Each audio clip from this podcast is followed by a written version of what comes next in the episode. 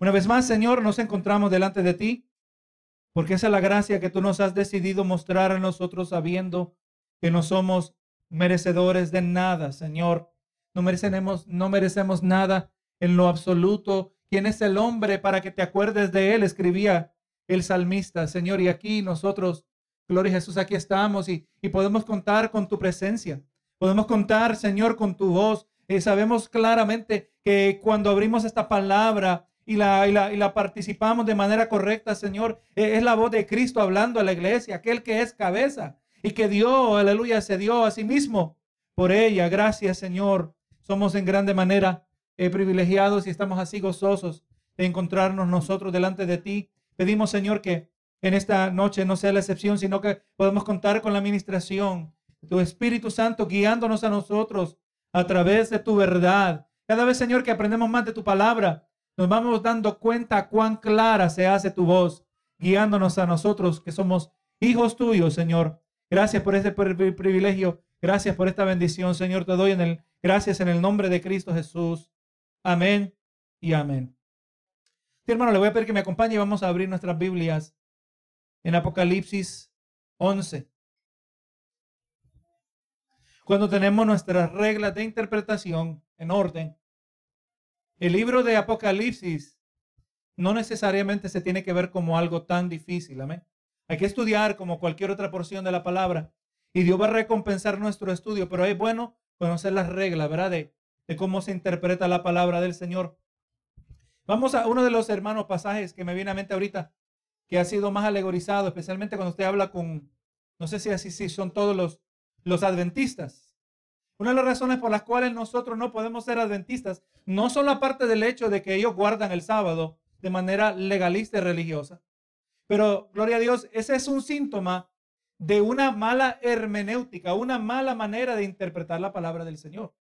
Amén. Gloria a Jesús, donde la palabra habla literalmente, ellos la alegorizan. Un ejemplo, me viene a mí una conversación que tuve con un señor unos 15 años atrás que me visitaba en la biblioteca. Y él me quería convencer de lo que vamos a hablar hoy, que los dos testigos son el Antiguo y el Nuevo Testamento. Amén. Gloria al Señor. Usted vamos a mirar cuidadosamente que eso no tiene sentido, ¿verdad? Gloria a Jesús. Pero sí, la gente se va a Apocalipsis por cuanto es un, libro que está lleno de, misterios. Tiene símbolos, indudablemente, como vamos a ver en el capítulo 12, aparecen unos símbolos. Pero recuerde, algo que es un algo que es simbólico, siempre señala hacia algo literal. Amén. Un símbolo siempre señala hacia algo real y tangible. Un símbolo nunca señala hacia otro símbolo. O sea que al final tenemos que llegar a algo que es tangible y es eh, fácil de entender. Bendito sea el Señor. Así que hermano, Apocalipsis 11. Ya le recuerdo lo que leímos en el capítulo 10 la semana pasada. Eh, el capítulo 10 nos coloca en un intervalo, nos presentó eh, un intervalo entre el sexto, la sexta y la séptima trompeta. Recuerda el patrón, ¿verdad? Siempre ocurre algo entre el sexto y el séptimo. Si es el sexto sello y el, séptimo sello, ocurre, ¿qué ocurre? Amén. La venida de Cristo, el, el rapto de la iglesia, ¿verdad? Aleluya. Y ahora vamos mirando que entre el sexto y, y entre la sexta y séptima trompeta ocurre algo, como vamos a mirar, la muerte de los dos testigos. Amén. Y vamos a mirar también eventualmente cuando llegamos a las copas, que ocurre algo entre la sexta y la séptima copa. A ver, Armagedón. Amén. Armagedón. Se lo digo ahí para que usted lo vea, ya tenga en mente esto. Entonces, capítulo 11 de Apocalipsis dice, entonces me fue dada una caña semejante a una vara de medir y se me dijo, levántate, mide el templo de Dios y el altar y los que adoran en él. E, en el libro de Ezequiel, el capítulo 40, aparece una, una escena similar donde al profeta Ezequiel se le habla de que lea que, que mida, mire lo que dice Ezequiel 40, verso 3. Me llevó allí y aquí un varón cuyo aspecto era como de bronce y tenía un cordel de lino en su mano y una caña de medir y él estaba a la puerta. En este caso del capítulo 11 de Apocalipsis, el, el apóstol Juan se le otorga, ¿verdad? Que, que vaya y que mida el templo de Dios. Gloria a Jesús. Al leer estos versos inicialmente no tiene sentido cuál es el propósito, ¿verdad? Pero vamos a mirar, hermano, que el medir el templo, medir dentro del templo, Es con el fin de, establecer una distinción. Cuando usted mide algo, ¿verdad? Eh, cuando saca las medidas de algo, usted establece dónde comienza algo, dónde termina otra cosa, ¿verdad? Dónde comienza algo, dónde termina y dónde comienza otra cosa. Dónde termina un cuarto, dónde comienza otro cuarto. Entonces dice, él mide el templo de Dios, el altar y los que adoran en él. Entonces, hermano, eh, la imagen aquí, Gloria, está hablando del templo. ¿Quiénes son los que adoran en el templo? Hablando, no estamos hablando ahora del, del templo donde está el arca del pacto. No estamos hablando de las sinagogas. Amén, que es diferente. El templo donde, gloria es el Señor. Recuerde que este templo que se está hablando aquí es un templo terrenal. Es más, hermano, eh, eh, tiene que ser ese mismo templo donde entra el anticristo. Amén, para declararse como Dios. Estamos hablando de un templo donde hay un lugar santo, un lugar santísimo, donde está el arca del pacto, donde está el lavatorio, el altar de bronce. Gloria a Jesús. Los que entran al templo son los sacerdotes. Gloria al Señor. Entonces ahora, hermano, ahora en el verso 2 dice, pero el patio que está fuera del templo, déjalo aparte y no lo midas.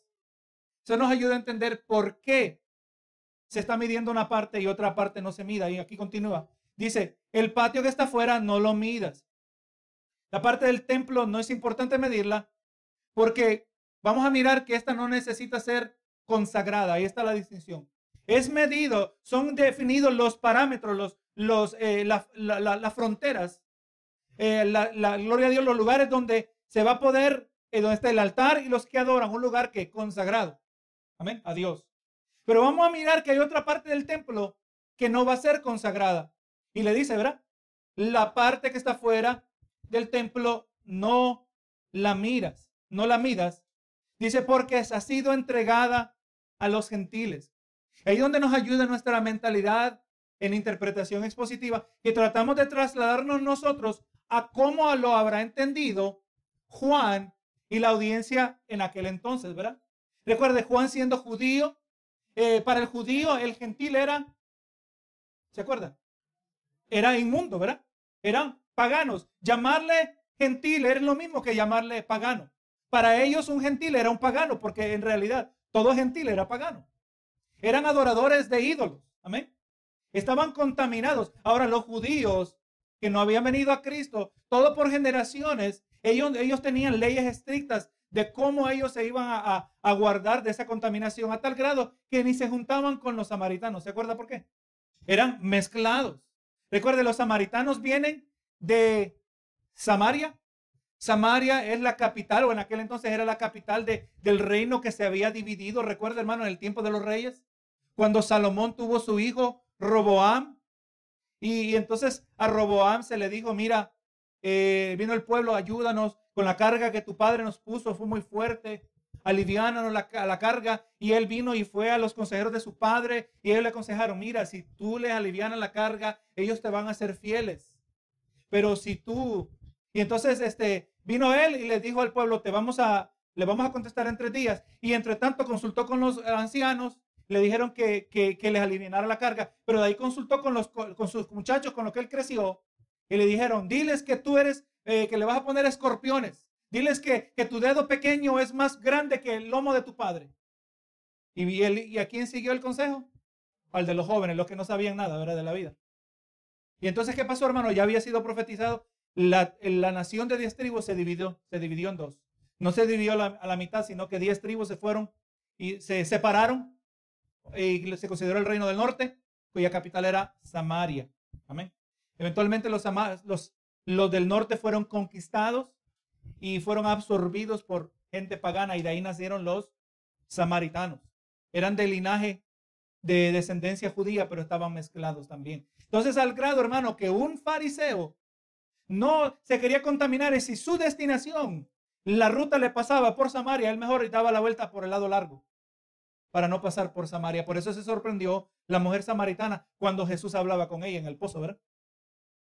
Entonces, hermano, volviendo todo esto en mente, la mente judía de Juan, gloria de la audiencia en aquel entonces entendía que al llamar que los será entregada a los gentiles, este lugar que no fue medido, amén, es un lugar que no ha sido consagrado y que Dios en su soberana voluntad ha dado, ha concedido el acceso a los gentiles. Pero vamos a ver que no es que ellos entran a adorar. Recuerda el contexto también, hermano. El contexto estamos en Apocalipsis. Estamos, gloria a Dios, en medio del juicio de Dios. Todo esto son elementos del juicio. Y, y recuerde, el templo, ¿dónde se supone que tiene que estar? En Jerusalén, ¿verdad? O sea que esto está ocurriendo en Jerusalén. Algo va a ocurrir en Jerusalén, es lo que nos está diciendo. Y como usted y yo sabemos, le estoy dando un adelanto, ya hemos entendido que, que la gran ramera no es la iglesia católica. Lo vamos a mirar cuando lleguemos ahí por el capítulo 17, si no me falla la memoria. La gran ramera no es un movimiento ecuménico de las iglesias que se están uniendo en religiones falsas con, con otras religiones falsas. No, hermano, la gran ramera vamos a mirar que es una ciudad y es la ciudad de Jerusalén. Cuando usted lo mire, usted va a ver, cuando usted ya, hay hermanos que ya lo han mirado esto, ¿verdad? pero que no lo ha mirado, cuando ya lo mire ya no lo va a poder ignorar. Está claro. Pero entonces el Estado de entender, ¿verdad? Será entregado a los gentiles y ellos nos van a venir a adorar. Dice, y hollarán la ciudad 42 meses. Gloria a Dios. Cuando está hablando de que hollará, ¿qué es la palabra hollarán? Pisotear, es una palabra que nosotros usamos. Hay una ayuda al diccionario. Ellos van a venir a pisotear la ciudad. Ellos no van a venir a adorar a Dios. Los gentiles que entren allí van a llegar a maltratar y abusar de la ciudad. Esto es parte del juicio de Dios. Amén. El parte del juicio de Dios. Nosotros sabemos, aquí se le llama, ellos van a venir a hollar la santa ciudad, de acuerdo a Nehemías 11.1. Usted lo puede mirar en su tiempo. Isaías 52.1 y Apocalipsis 21.2 y verso 10. La santa ciudad es Jerusalén, indudablemente. Amén. Ese es uno de lo que hablamos, hermanos, cuando la escritura interpreta la escritura, ¿verdad? Mire lo que también habla Lucas. Y quiero que entienda, hermano, que hay, en la Biblia hay profecías que cuando se proclaman tienen un cumplimiento inmediato, pero también tienen un cumplimiento futurístico o en particular escatológico. Amén. Pues, eh, cuando Jesús trajo en Mateo 24, trajo la profecía de que el templo iba a ser destruido, que históricamente sabemos que se cumplió, que dijo que no quedaría su piedra sobre piedra. Entonces, cuando un profeta traía una profecía de cumplimiento más inmediato, y cuando era esta profecía acompañada de una, eh, de una profecía de, largo cumplimiento o de cumplimiento escatológico de los últimos tiempos, la de cumplimiento inmediato validaba la de largo plazo. Amén. Y si Jesús tuvo la razón en el templo destruirse, Él tiene la razón también en lo que habló de los últimos tiempos, ¿verdad? Miren algo relacionado a esto, Lucas 21, que es un pasaje paralelo a Mateo 24. Lucas 21, 20 al 24 dice, pero cuando veréis a Jerusalén rodeada de ejércitos, sabed entonces que su destrucción ha llegado. Y vamos ubicando estos versos a la destrucción en el año, en el año 70 después de Cristo, ¿verdad? Dice, entonces los que estén en Judea, ¿qué deben hacer? Huyan a los montes. Y los que en medio de ella, váyanse. Y los que estén en los campos, no entren en ella, porque esos son días de retribución. Estamos mirando que cuando Dios permite la destrucción de Jerusalén es días de retribución. Cuando se le da lo que corresponde. Cuando se le paga para atrás. O sea, si se portaron mal, retribución es que hay venganza.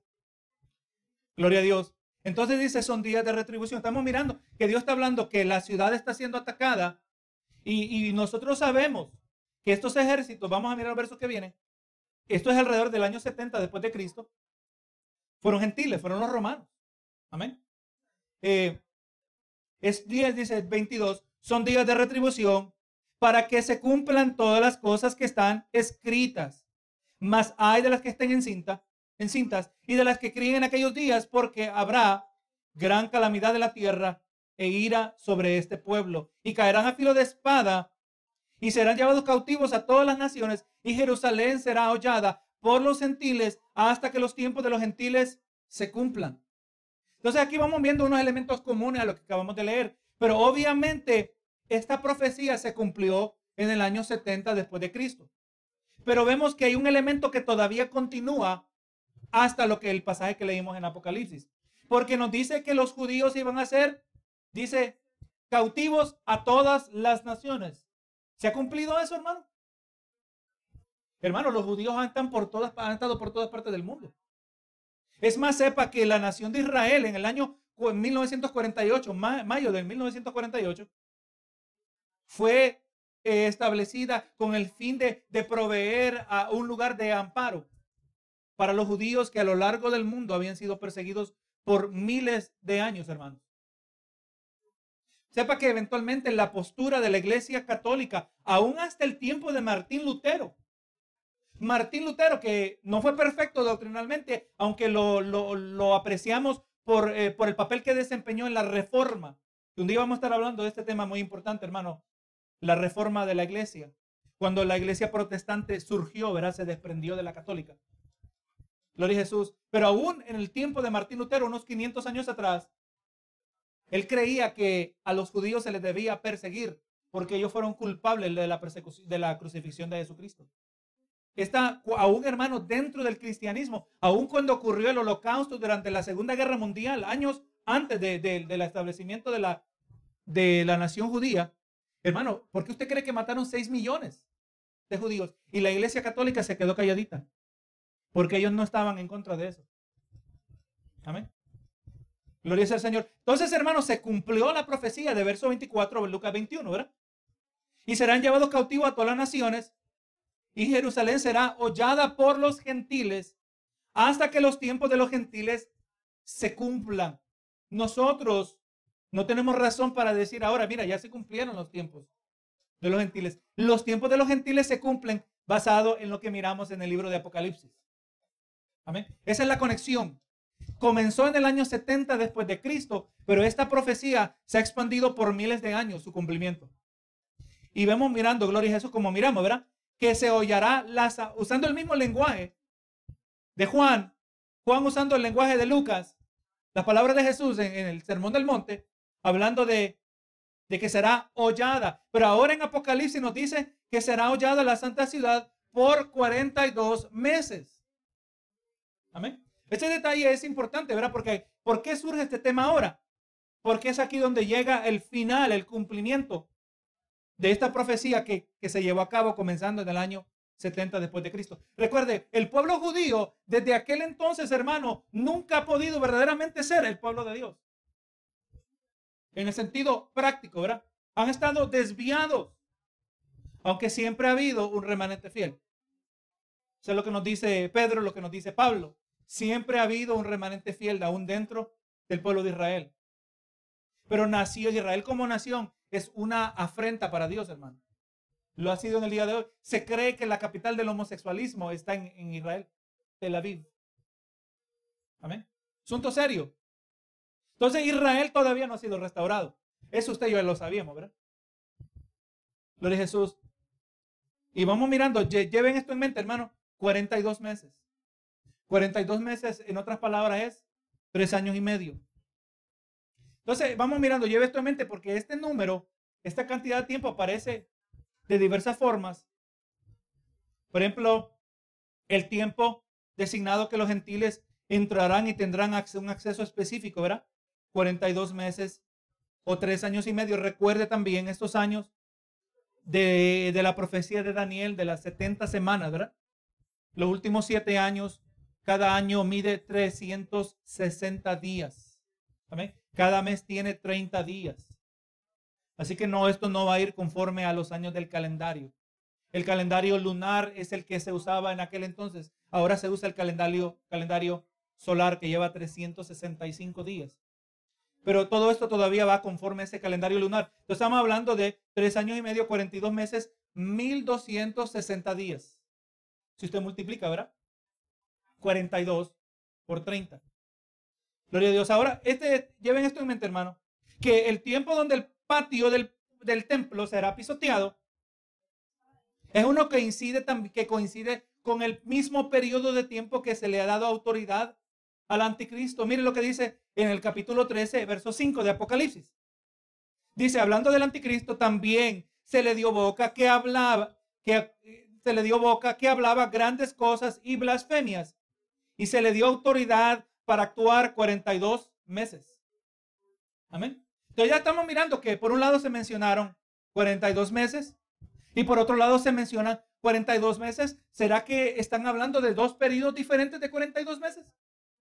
¿O tendremos nosotros inclinación para pensar que están hablando del mismo periodo?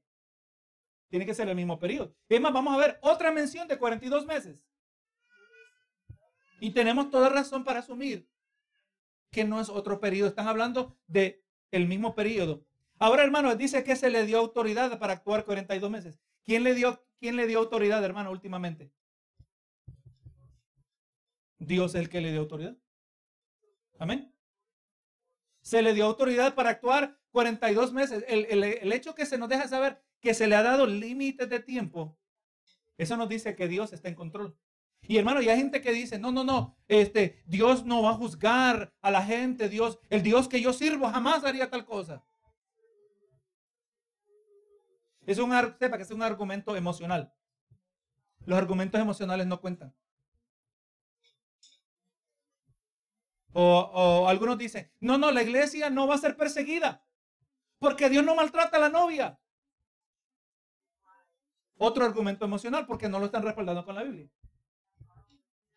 Hermano, hay cosas que Dios causa y cosas que Dios, cosas que Dios permite que nosotros no las entendemos. Y algo que se nos hace difícil entender es que Dios le va a dar permiso a la persona más mala de la historia de la humanidad manifestarse. Y le va a dar permiso de actuar 42 meses. ¿Verdad que sí? Por eso, hermano, esta, nuestra teología tiene que estar en orden. Que tenemos que entender la soberanía de Dios. Que la soberanía de Dios no opera como nosotros pensamos que debe operar. Sus pensamientos son más altos que nuestros pensamientos. Y por eso se hace difícil. Oye, pero ¿por qué Dios le dio permiso a Satanás venir contra Job? ¿Y por qué Dios, siendo soberano, también le dio permiso a Satanás venir contra Pedro? Y al mismo tiempo, Señor, ¿y por qué le diste permiso de venir contra mí? Amén. Cuando tenemos nuestro conocimiento en orden, nosotros vamos a sobrevivir las pruebas, hermano y vamos a florecer en medio de ellas. Pero hay que conocer la Biblia, hermano. Señor, si tú le diste permiso con Job, si tú le diste permiso con Pedro, ¿quién soy yo para pensar que tú no le vas a dar permiso conmigo? Y entonces, hermano, eh, se lo digo aquí de esta manera, para ver si usted lo agarra inmediatamente. Y, y, eh, Job quedó ronco de reprender al diablo y el diablo no se iba. Amén reprendiendo. Estoy agregando eso, ¿verdad? Porque sabemos que no ocurrió. Pero muchas veces es lo que estamos haciendo nosotros. Y nosotros aquí, el día te reprendo, diablo, y, y, y, no entiendo que es que Dios le dio permiso al diablo. No diga tal cosa, pastor. Bueno, la Biblia lo dice, ¿verdad? Importante que entendamos la soberanía de Dios. Y si Dios le dio permiso, obviamente Dios tiene un propósito bueno. ¿Verdad que sí? Porque Dios no tiene ningún propósito malo. Ahora, hermano, eh, el mismo tiempo donde ya se nos dijo que ya dijimos que miramos que los gentiles van a, pisotear, van a maltratar la, tierra santa, la ciudad santa por 42 meses. El mismo periodo de tiempo también que el anticristo va a estar allí, porque va a entrar como Dios. Recuerda, el periodo de 42 meses comienza cuando él entra. ¿Dónde? ¿Y qué hace? La abominación desoladora. ¿Y qué significa eso? Amén. Y va a tener milagros, hermano, que eso hay que agregar. Por eso, porque usted cree que estamos invirtiendo tanto tiempo en cultivar el discernimiento espiritual, hermano. Hemos estado hablando bastantes temas de discernimiento para que no nos fascinemos por los milagros, porque van a haber milagros. Me da pena del cristiano que anda siguiendo milagros. Los milagros son asombrosos, pero no proveen sustancia para el alma, hermano. Sepa esto. Lo único que produce sustancia para el alma es la palabra del Señor. ¿Qué me importa que hayan cientos de milagros? Pero si no hay una exposición de la palabra, usted salió con caldito en el mejor caso, pero no salió con alimento sólido. Y cuando venga la prueba, no va a tener fuerza. Amén. Queremos tener fuerza cuando venga la prueba, porque la prueba va a venir, indudablemente.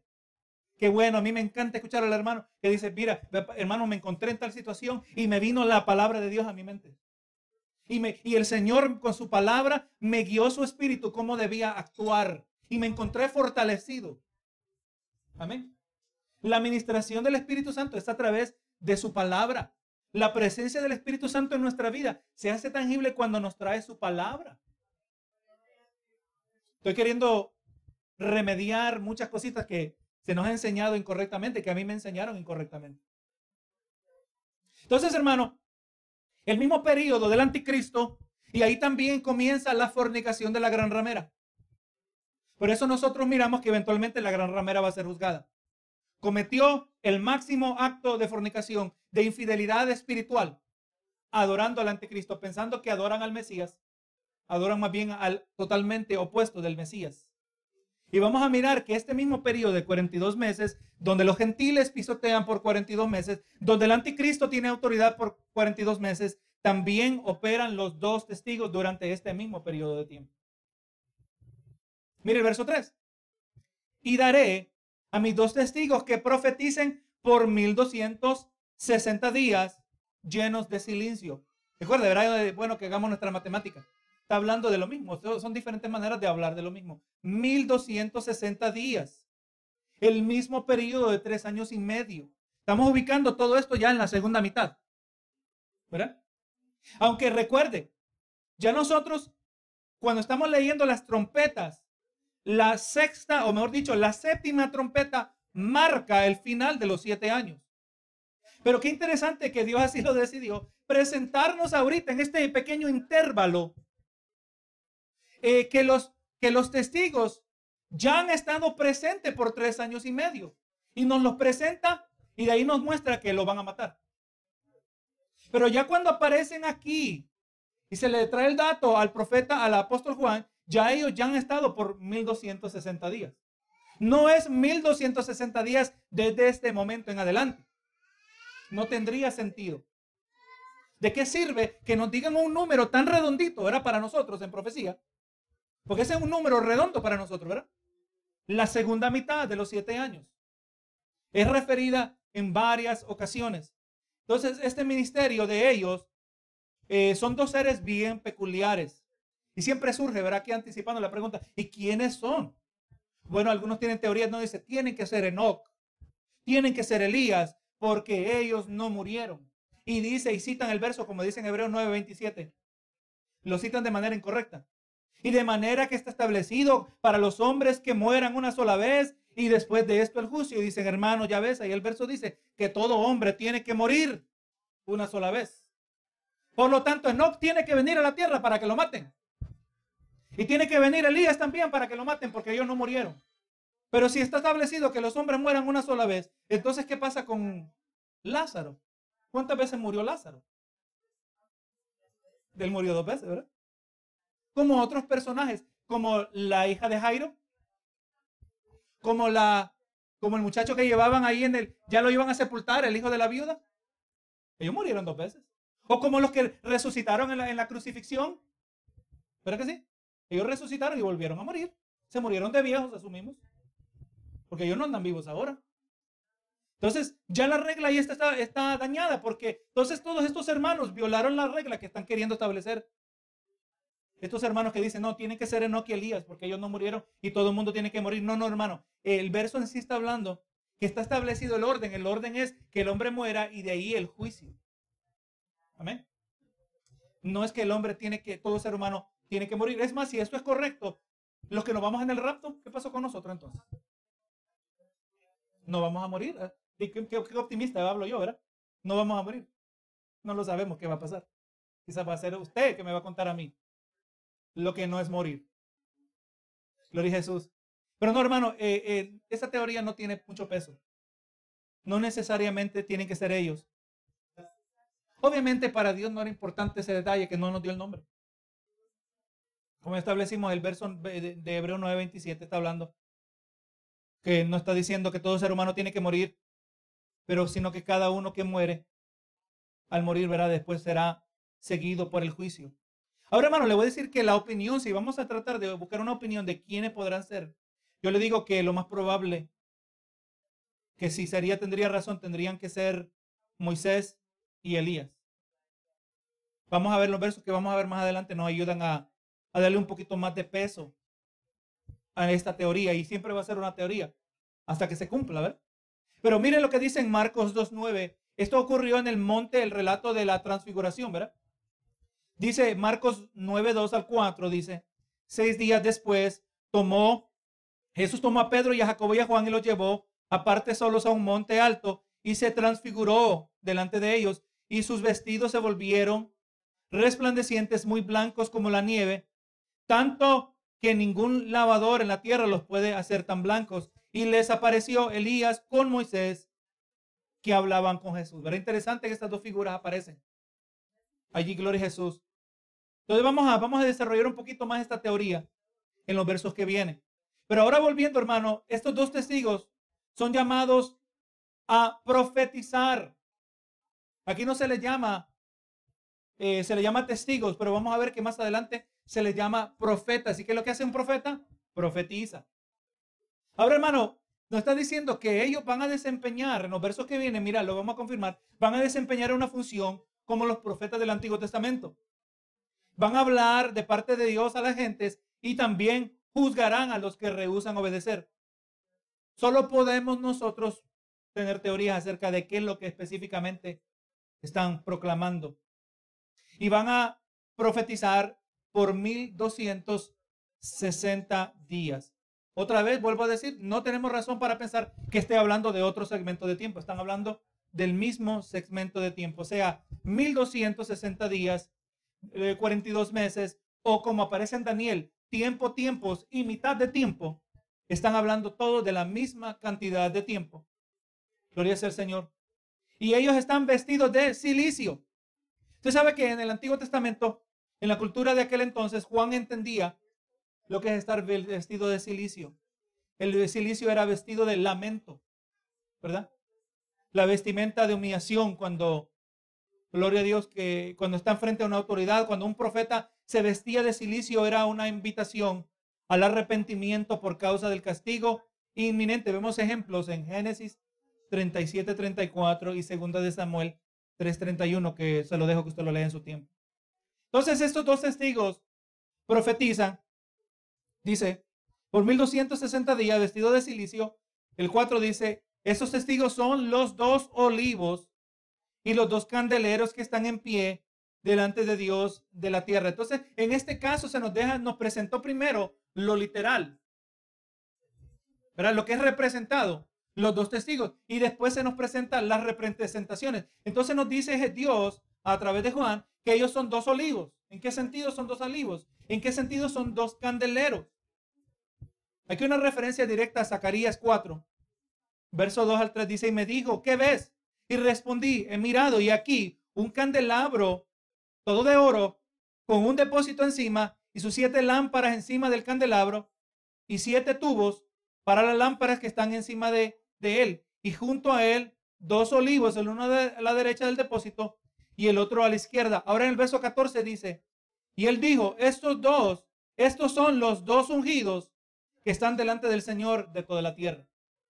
Entonces vemos que se habla de dos personajes que profetizan.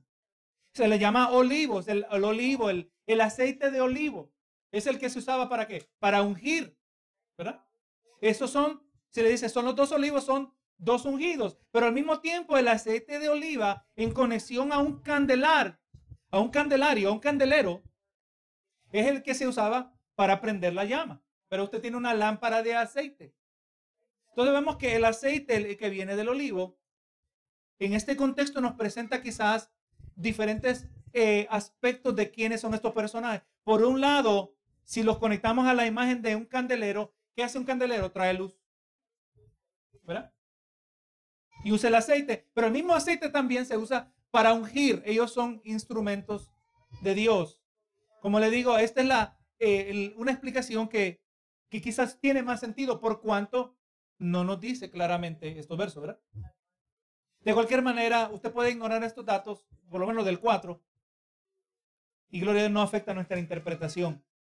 Pero vamos mirando, hermano, y, por eso vamos mirando que este asunto de que ellos, como un candelero, traen luz o iluminan, tiene más sentido en los versos que vamos mirando. Porque ellos, su ministerio, no sabemos exactamente qué palabras dicen, pero profetizan o proclaman de parte de Dios. Recuerde que, un profeta no tiene que ser uno que siempre está hablando de futuro, del futuro o de, o de cosas específicas que van a ocurrir en el futuro, sino uno que trae un mensaje de parte de Dios.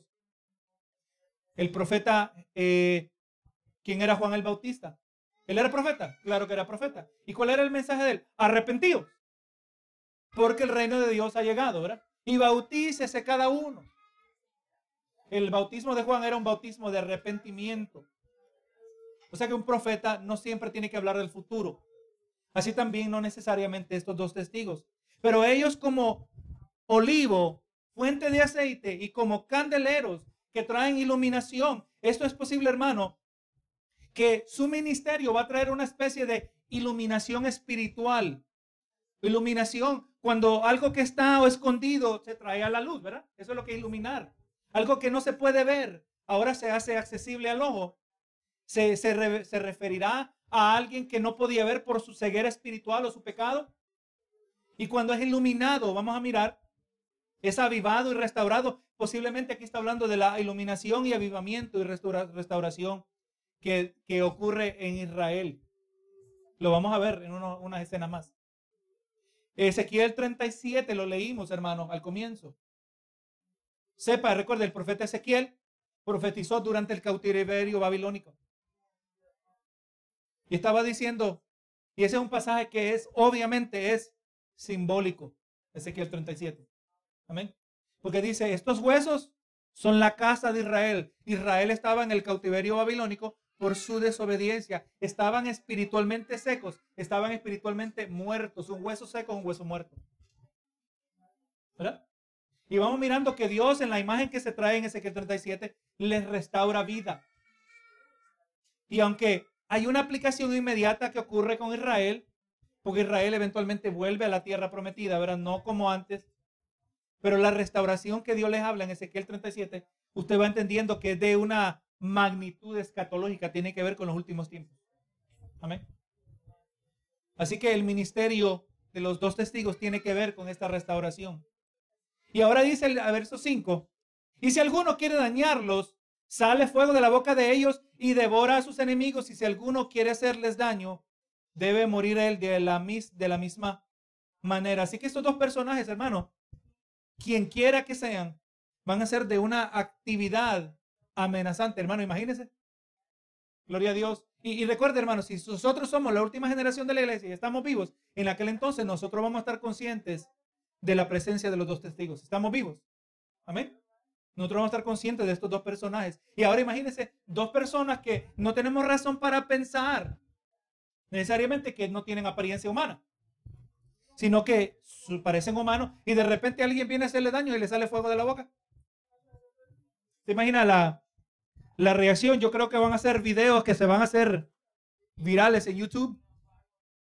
Yo creo que en aquel entonces va a haber YouTube, ¿no? No sé. Twitter, Facebook. ¿Será que va a aparecer esto en Facebook? ¿Por qué no? Especialmente si no es un tiempo tan distante que pensamos, ¿verdad? Entonces, mire el verso 6. Estos tienen poder y aquí viene una, una, una pista que quizá nos ayude a entender si queremos decidir que son Elías y Moisés. Tienen el poder para cerrar el cielo a fin de que no llueva en los días de su profecía. ¿Cuántos son los días de su profecía? Amén. Tres años y medio, ¿verdad? Hay un personaje en la Biblia que hizo algo así. Elías. ¿verdad? Eso suena mucho como Elías. Y dice, y tienen poder sobre las aguas para convertirlas en sangre y para herir la tierra con toda plaga cuantas veces quieran. ¿Como quién, como quién suena aquí es? Como Moisés, ¿verdad? Pero hasta el punto de hoy, pues decimos nosotros, puede que sea Moisés y Elías, pero nosotros no podemos decir con seguridad. Pero es posible. Pero es una teoría que tiene más base. Se les dio autoridad, tienen poder, que se les dio autoridad de parte de Dios. Verso 7, y cuando hayan acabado su testimonio, dice la bestia que sube del abismo, la bestia que sale del, abismo, hará guerra contra ellos y los vencerá y los matará. Quisiéramos nosotros que esa escena no ocurriera, ¿verdad? Dos personajes tan intimidantes de parte de Dios. Al fin hay alguien que está aquí en esta tierra eh, trayendo eh, algo claro de parte de Dios. Y, y recuerda, esto dentro del contexto de, número uno, parte de la gran tribulación. Y al final de la gran tribulación comienza el juicio, ¿verdad? Recuerde, nosotros no tenemos razón para creer que la gran tribulación, la persecución de la iglesia de los tres años y medio, solo dure seis meses. O dure un año. Bien puede ser que dure grande parte de los tres años y medio. ¿Verdad? Entonces quiere decir que durante este tiempo de persecución, los dos testigos están allá en Jerusalén dando testimonio de parte de Dios y los quieren matar como han matado a todos los otros hijos de Dios. Y ahí ocurren estas escenas, ¿verdad? Que ellos hacen que durante ese tiempo el agua se convierte en sangre. Y, y qué interesante que el agua se convierte en sangre, pero también algunos de los juicios son el agua convirtiéndose en sangre, ¿verdad? Como parte de las trompetas. Ahora, en la bestia que sale del abismo, nosotros sabemos que es el anticristo. Eh, se le llama así posiblemente porque recibe su poder de parte de Satanás. El abismo, ya miramos, ¿verdad? En unas escenas atrás, que es el lugar de tormento de los demonios. Amén. De donde salen esas criaturas peculiares que se nos presenta, que tienen, por un lado, cabello como largo de mujer, dientes como de, de león, tienen cola como de escorpión, pero al mismo tiempo se nos presentan como langostas, ¿verdad? Que criaturas peculiares. En Apocalipsis 17, 8 dice, y la bestia que has visto era y no es, y está para subir del, abis, del abismo e ir a perdición. O sea, indudablemente, este es el anticristo, la bestia que sale del abismo, dice. Y los moradores de la tierra, aquellos cuyos nombres no están escritos desde la fundación del mundo. Mire cómo es este detalle importante aquí, hermano. ¿Cuándo se ha escrito el nombre en el libro de la vida de las personas? Desde la fundación del mundo. No nos sorprende de un Dios que todo lo sabe. Un Dios omnisciente. Él no tiene que esperar que ocurra. Mira, al fin se convirtió. Escriban su nombre en el libro de la vida. No, hermano. Desde la eternidad.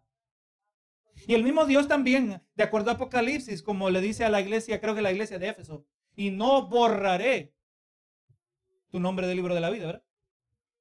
Verso 8 de Apocalipsis 11 y sus cadáveres estarán en la plaza de la grande ciudad que en sentido espiritual se llama Sodoma y Egipto, donde también nuestro Señor fue crucificado. ¿Dónde son matados ellos? En Jerusalén. Eso está fácil, ¿verdad? Gloria a Jesús. La grande ciudad, la santa ciudad de Jerusalén. Y esta santa ciudad, ya se le mencionó santa, pero ahora se le dice la grande ciudad, se nos dice que en el sentido espiritual es Sodoma. Sodoma y Gomorra. Lugares perversos destruidos por, por un severo juicio de Dios. Está diciendo que en términos espirituales, Jerusalén es como Sodoma. Así de mal están. No nos sorprende. Están siguiendo al anticristo.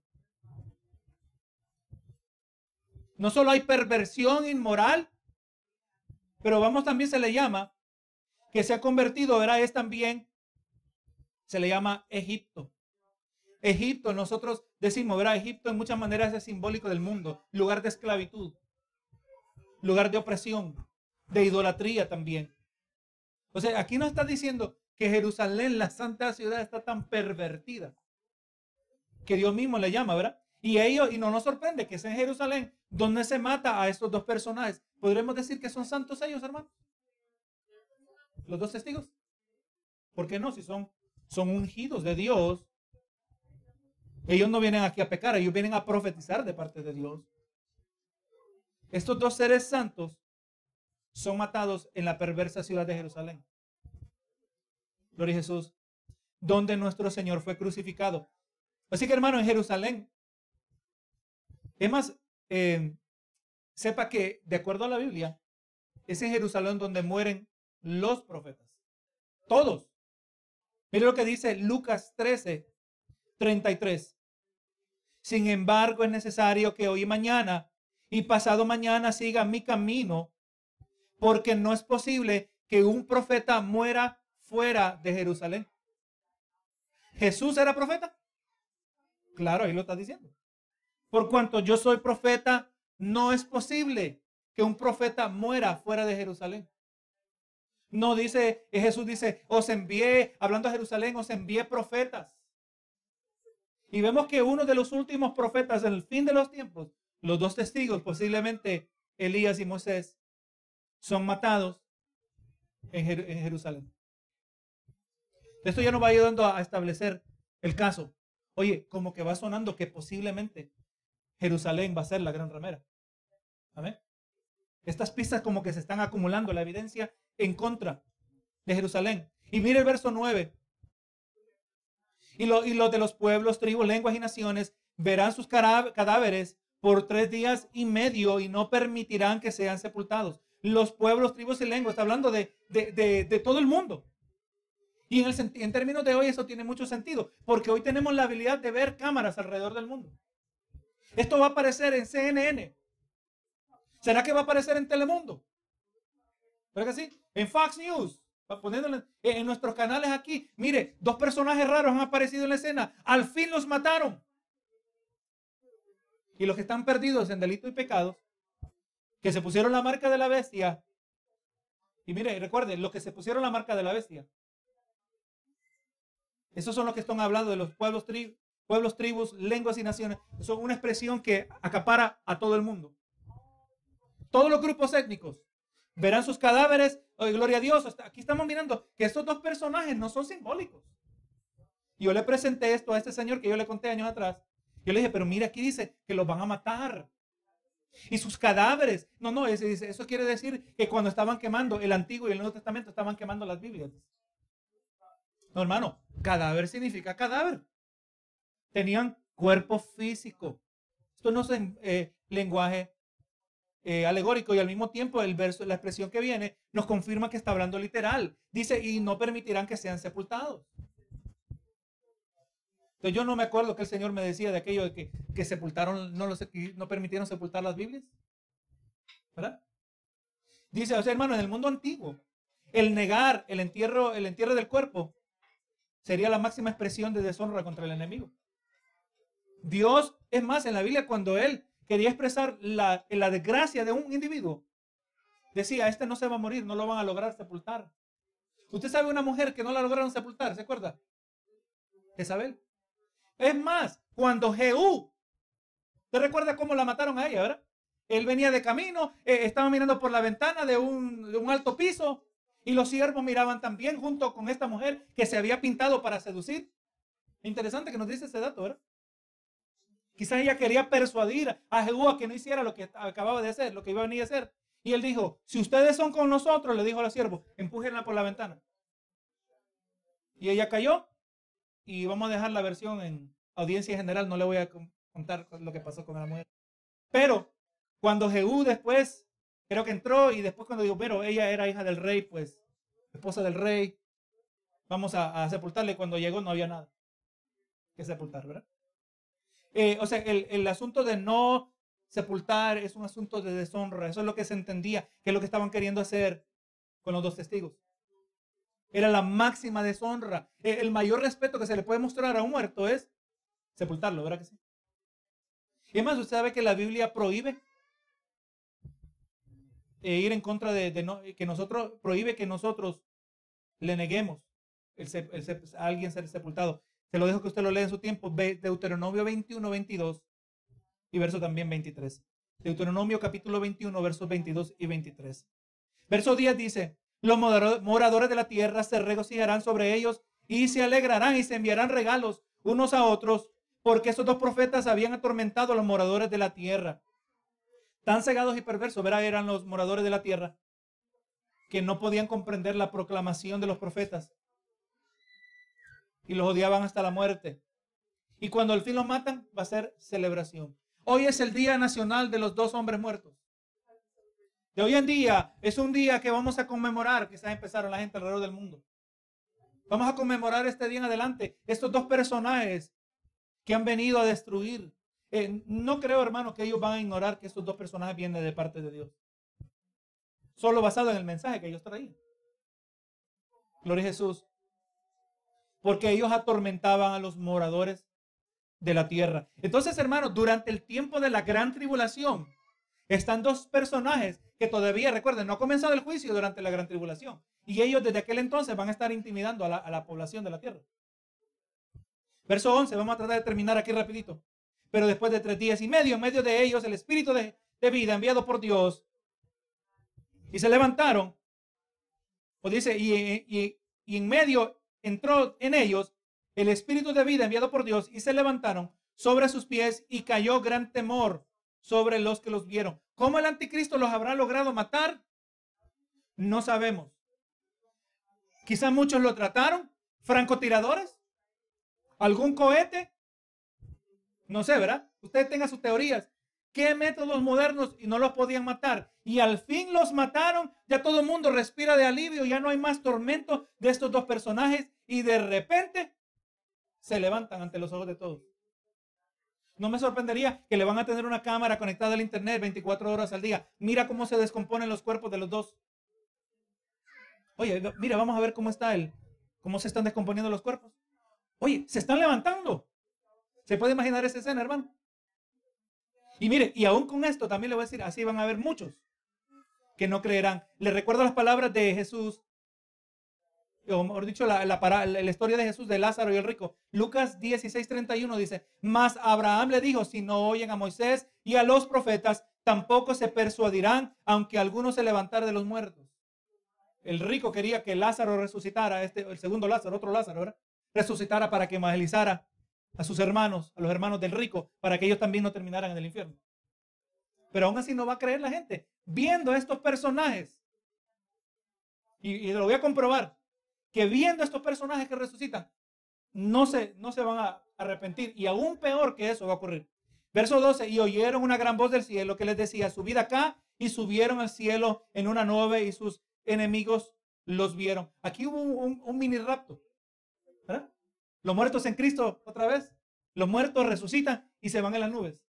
Verso 13, y en aquella hora hubo un gran terremoto y décima parte de la ciudad se derrumbó y por el terremoto murieron un número de siete mil hombres y los demás se aterrorizaron y dieron gloria al Dios del cielo. Entonces vamos mirando que aquí ocurrió algo, aquí ha ocurrido algo. Esto está ocurriendo en la gran ciudad. La décima parte de la ciudad se derrumbó. Estos resucitaron, se van. Ocurre un grande terremoto sobre la ciudad y murieron siete mil hombres. Y, y, los que no murieron se aterrorizaron, pero entre ellos habían aquellos que empezaron a dar gloria a Dios. Amén. Vamos a traer más adelante. Esto está ocurriendo simultáneamente con otra mención de 42 meses. El periodo de lo que ocurre con los 144 mil. Recuerde, los 144 mil durante este mismo periodo de tiempo, donde están los dos testigos testificando, donde el anticristo tiene autoridad para actuar, ellos también están escondidos en el desierto, ¿verdad? Protegidos de manera sobrenatural. Pero este grupo que está aquí en Jerusalén no son parte de los 144 mil, pero son parte de los que eventualmente van a formar parte del remanente fiel de Israel. Y aquí donde vamos mirando, hermano, el cumplimiento dará de el comienzo de esa restauración para Israel. Obviamente, estos individuos que dieron gloria a Dios del cielo, yo le puedo decir indudablemente que no se pusieron la marca de la bestia. Porque el ponerse la marca de la bestia significa adorar al anticristo. Y no hay retorno. Gloria a Jesús. Y ahora vamos mirando que este intervalo entre la sexta y la séptima trompeta aquí se está acabando. Ahora el verso 14, y el segundo ay pasó, y aquí el tercer ay viene pronto. El séptimo ángel tocó la trompeta. Hubo grandes voces en el cielo que decían los reinos del mundo han venido a ser de nuestro Señor y de, y Cristo. Y él reinará por los siglos de los siglos. Vemos aquí una proclamación de la autoridad y soberanía de Dios sobre todo lugar y tiempo. Dice los 24 ancianos que estaban sentados delante de Dios en su trono, hablando de los que están en el cielo, se postraron sobre sus rostros y adoraron a Dios, diciendo, te damos gracias, Señor Dios Todopoderoso, el que eres y que eras y que has de venir, porque has tomado tu gran poder y has reinado. Vamos mirando que estos, estos individuos con ojos rectos están mirando los mismos eventos y reaccionan de manera opuesta a los pecadores. Ellos se humillan y adoran. Expresan gratitud y adoración al Todopoderoso porque está haciendo justicia sobre la tierra. Pero ahora mire el contraste. Recuerde, estos, tres, estos personajes por tres años y medio ministraron, aterrorizaron a los pecadores, pero eventualmente ah, hubieron unos que se aterrorizaron y llegaron al arrepentimiento porque empezaron a adorar a Dios. Pero los que miraron a estos individuos resucitados, vamos a ver que entre ellos, mire lo que dice el 18, y se airaron las naciones. Se airaron se enojaron, se llenaron de ira. Dice, y se airaron las naciones y tu ira ha venido, el tiempo de juzgar a los muertos. Ellos se airan, pero también Dios está airado contra ellos. y el tiempo de juzgar a los muertos y de dar el galardón a tus siervos los profetas, a los santos y a los que temen tu nombre, a los pequeños y a los grandes, y de destruir a los que destruyen la tierra. Entonces, hermano, en vez de los pueblos humillarse delante de Dios, más bien se airaron. Así de malo el corazón del hombre. El impío se llena de ira cuando recibe la justa paga por su pecado. Y el último verso. Y el templo de Dios fue abierto en el cielo y el arca de su pacto se veía en el templo y hubo relámpagos, voces, truenos, un terremoto y grande granizo. Ahora, lleven esto en mente, hermano, ahora con la séptima trombeta llegó el fin de los siete años. Amén. Recuerde, ya los, los profetas murieron y ministraron durante la segunda mitad. Si ellos profetizaron 1260 días, quiere decir que ya la segunda mitad se acabó. Amén. Gloria a Jesús. Se acabaron los siete años, pero vamos a mirar que en los versos que vienen, en los capítulos que vienen, nos van a introducir lo que ocurre durante un periodo de 30 días. Daniel 12:11, se lo dejo que usted lo lea cuidadosamente su tiempo. Dice, y desde el tiempo que se ha quitado el continuo sacrificio. ¿Cuándo comienza a ser quitado el continuo sacrificio? ¿Cuándo? En relación a los siete años. Amén. Entonces, a la mera mitad se para el sacrificio. Y ya aquí han pasado 1260 días. Pero mire lo que nos dice Daniel 12:11. Y desde el tiempo que se ha quitado el continuo sacrificio, hablando de la abominación desoladora, habrá 1290 días, no 1260. 1290, o sea que al final de 1290 días, como que va a ser restaurado algún orden de sacrificio. ¿Verdad? Entonces aquí nos presenta 30 días después. Y ahí donde vamos sacando los 30 días. Vamos a ver también que hay un periodo de 45 días que lo vamos a hablar más adelante. Estamos, entrando en territorio que casi no hablamos frecuentemente, ¿verdad? Pero nos ayuda. Y, hermano, y aunque uno dice, gracias a Dios que yo ya no voy a estar aquí para eso. Y hay gente que dice, pero ¿para qué leer esto si yo ya no voy a estar aquí? ¿Sabe por qué hay que estudiarlo? Porque está en la Biblia. Así de simple. Si Dios consideró que es importante ponerlo aquí, yo creo que es importante que nosotros lo sepamos. ¿Verdad? Así que hermano, sepa, eh, con esto en mente, comprendamos que los capítulos 12 al 14 nos presenta un paréntesis que retrocede en el tiempo y nos va a brindar detalles adicionales que son importantes. O sea que lo que ocurre entre los capítulos 12 al 14 es como que se retrocede, pero ahora nos presenta otro ángulo de la historia. Y en alguna, vamos a ver un lugar que retrocede un pedazo hasta unos quizás miles de años atrás. Y de ahí retrocede al, al periodo de los siete años. Dios de gloria, una vez más, hemos podido participar de tu palabra en este estudio, Señor, que verdaderamente es de edificación para nuestras almas. Te damos gracias, Señor, que siempre tú nos tratas con tanta misericordia y honra, Señor, nuestros oídos con este conocimiento que viene de lo alto que tú lo has brindado para que en tu verdad nosotros encontremos confianza y nos sintamos seguros, Señor. En este momento te pido, aleluya, que esta palabra, como siempre, como tú has prometido, afirmando lo que tú has declarado ya, Señor, que tu palabra no retorne a ti vacía, Señor. Y ahora, Dios amado, vamos culminando este servicio esperando que todo haya sido de tu agrado. Nos despedimos de este lugar con tu bendición. En el nombre de Cristo Jesús. Amén y amén.